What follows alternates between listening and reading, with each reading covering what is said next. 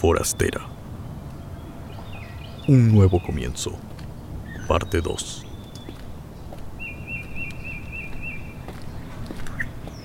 Me encontré con Frank en la esquina de las calles Mayor y Hairside, y juntos nos encaminamos hacia la posada.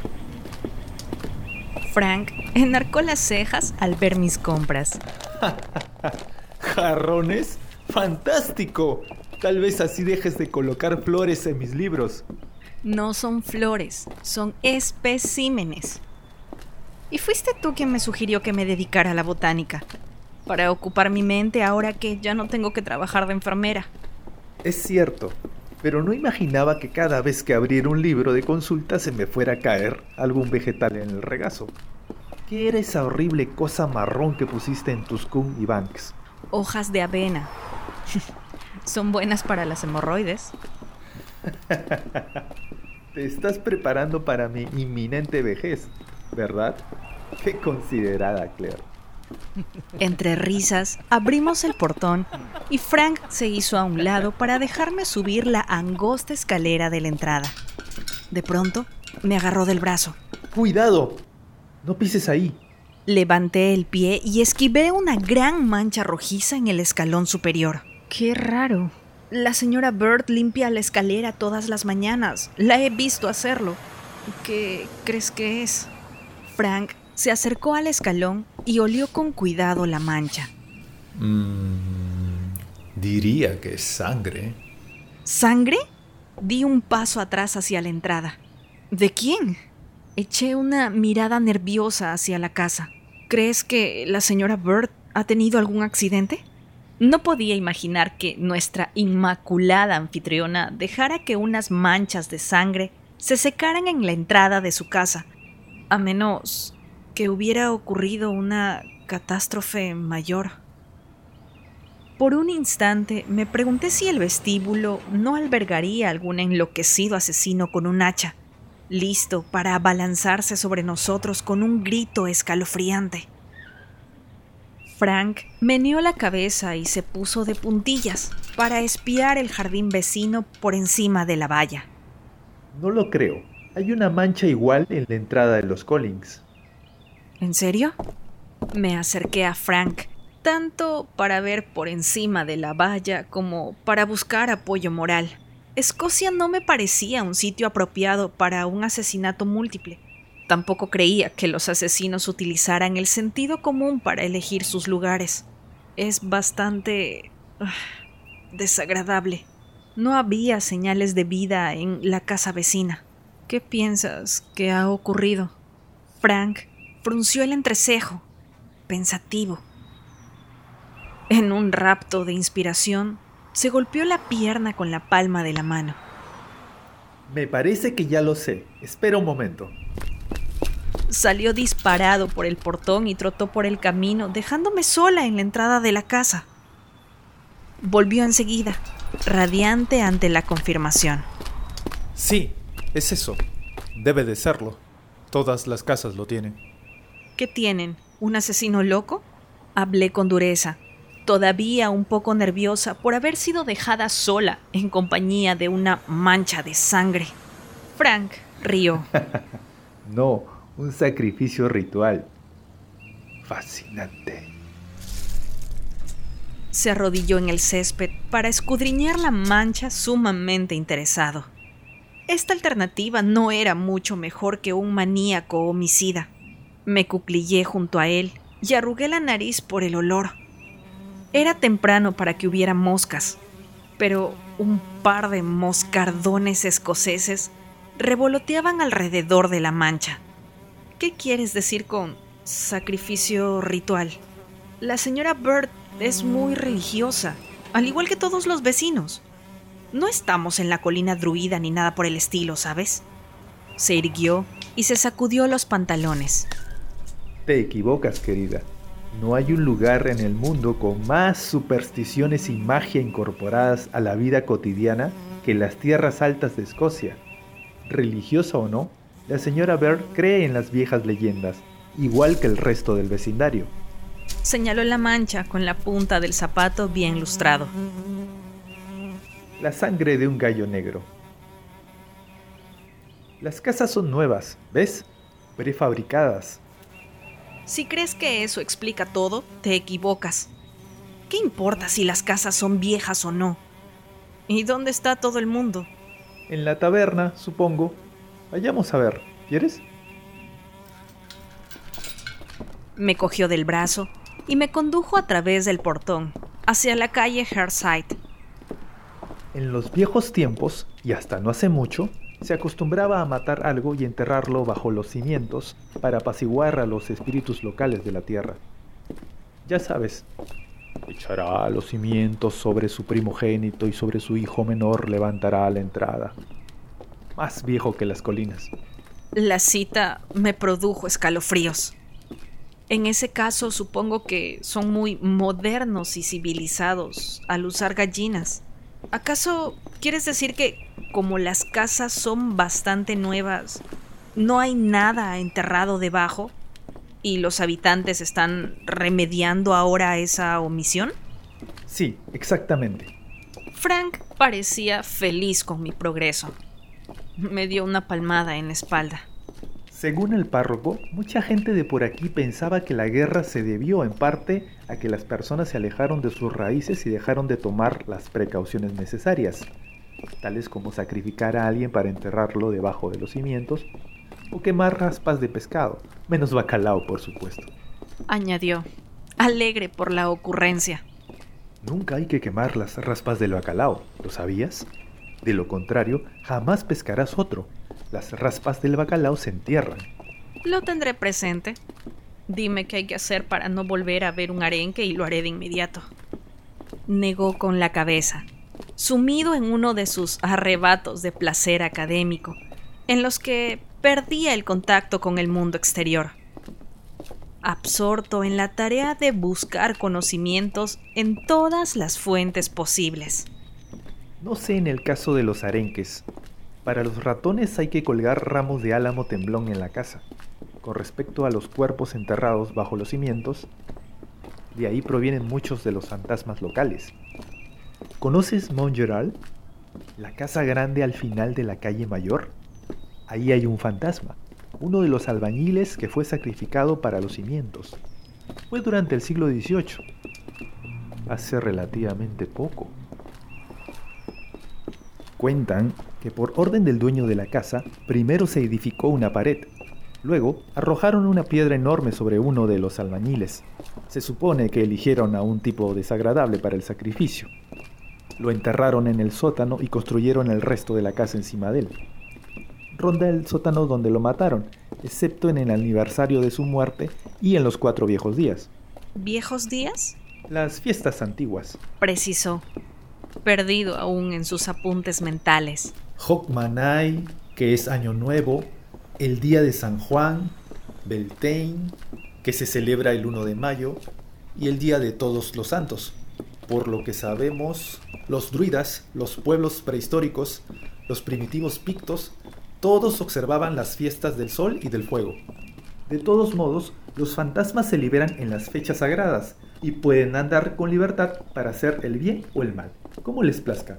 Se frotó la barbilla con aire concentrado. Falta poco para Beltane, cerca del equinoccio de primavera. Conviene estar alerta, en especial la próxima vez que pases por el cementerio. Le brillaron los ojos y me di cuenta que el trance había terminado. Entonces quieres decir que hay algunos fantasmas locales famosos. No lo sé. Se lo preguntaremos al vicario cuando lo veamos.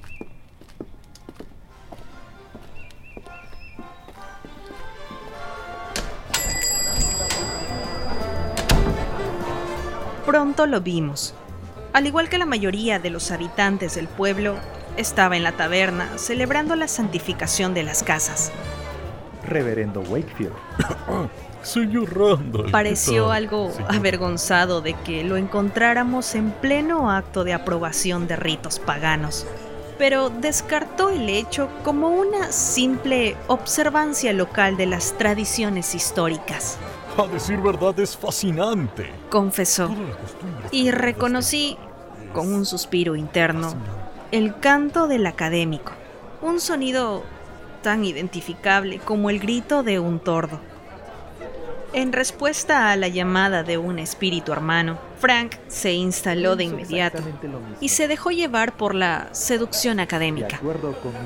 Pronto estaban inmersos en paralelismos entre las antiguas supersticiones y las religiones modernas.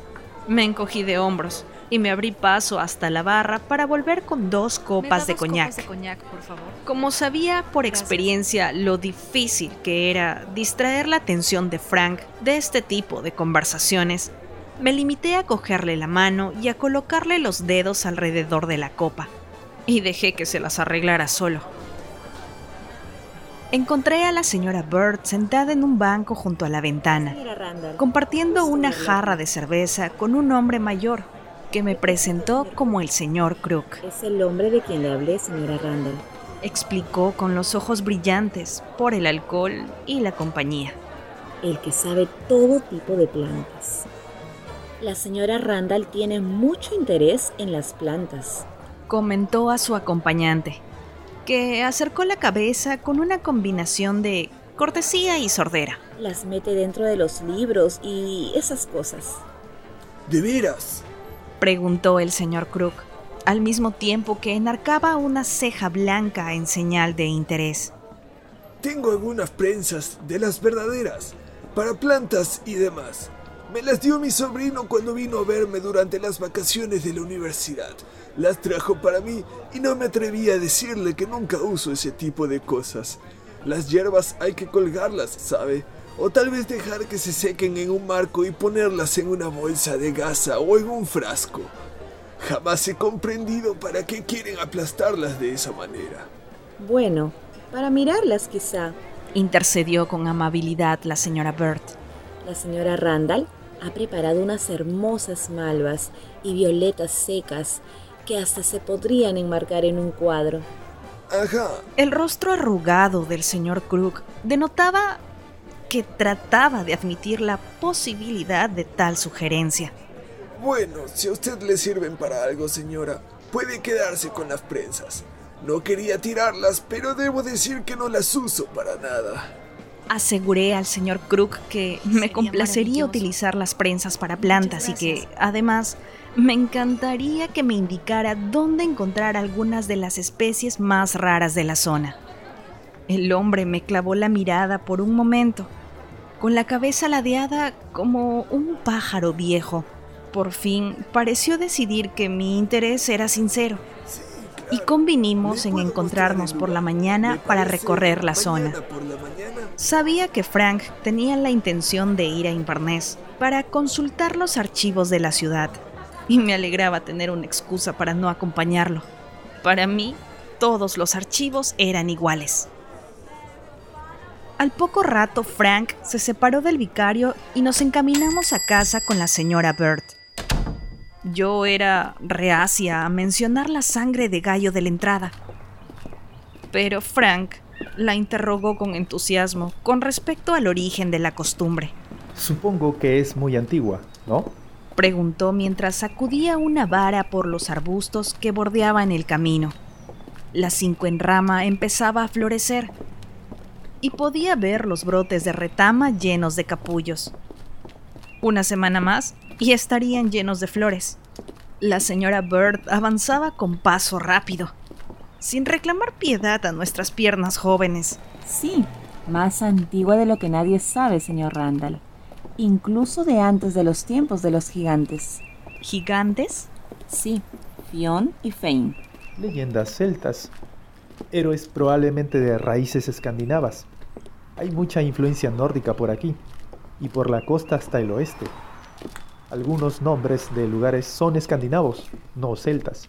Levanté la mirada hacia el cielo temiendo otro rapto, pero la señora Bird sonrió afable y lo animó a que continuara, diciéndole que era cierto, que ella había ido al norte y había visto la piedra de dos hermanos, y que era nórdica, ¿verdad? Los escandinavos desembarcaron en esa costa cientos de veces, entre el año 500 y 1300. Precisó Frank, con los ojos perdidos en el horizonte. como si pudiera ver los barcos en forma de dragones en las nubes arrastradas por el viento. Los vikingos. Y trajeron muchos de sus mitos. Es un buen país para mitos. Ja, Aquí las cosas parecen echar raíces. Ya lo creía. Se acercaba el atardecer y con él una tormenta. En la luz espectral bajo las nubes, hasta las casas modernas del camino parecían tan añejas y siniestras como la roca picta, que unos 30 metros más adelante custodiaba la encrucijada que había marcado durante mil años. Parecía una noche propicia para estar dentro de casa con los postigos cerrados. Sin embargo, en lugar de quedarse en la sala de la señora Bird, abrigado y entretenido con las diapositivas de Pearl Harbor, Ya regreso. Frank decidió acudir a la cita para con compartir una copa de Jerez con el señor Bembridge, un abogado interesado en los archivos históricos locales. Al recordar mi anterior encuentro con el señor Bembridge, decidí permanecer en casa con Pearl Harbor. Trata de regresar antes de que empiece la tormenta, dije, y lo despedí con un beso. Y saluda de mi parte al señor Bembridge. Ah, sí, por supuesto. Con cuidado de no mirarme a los ojos, Frank se puso el impermeable, cogió un paraguas y salió. Cerré la puerta tras él sin echar el cerrojo para que pudiera entrar cuando volviera. Regresé a la sala pensando que, sin duda, Frank fingiría no tener esposa. Un ardid en el que el señor Bembridge participaría de muy buen grado. En realidad no podía culparlo. Al principio, nuestra visita de la tarde anterior a la casa del señor Bembridge había ido bastante Señor bien. Randall, es un gusto tenerlo aquí. Randall, Yo me había comportado con recato, gracia e inteligencia. Estaba bien peinada e iba vestida con discreción. Era la viva imagen de la esposa perfecta del profesor. Hasta que sirvieron el té. ¡Ay, joder! Me observé la palma de la mano derecha y examiné con pesar la enorme ampolla que cruzaba la base de los dedos. Después de todo, yo no tenía la culpa de que el señor Bembridge, que estaba viudo, utilizara una tetera de lata barata en lugar de una buena losa.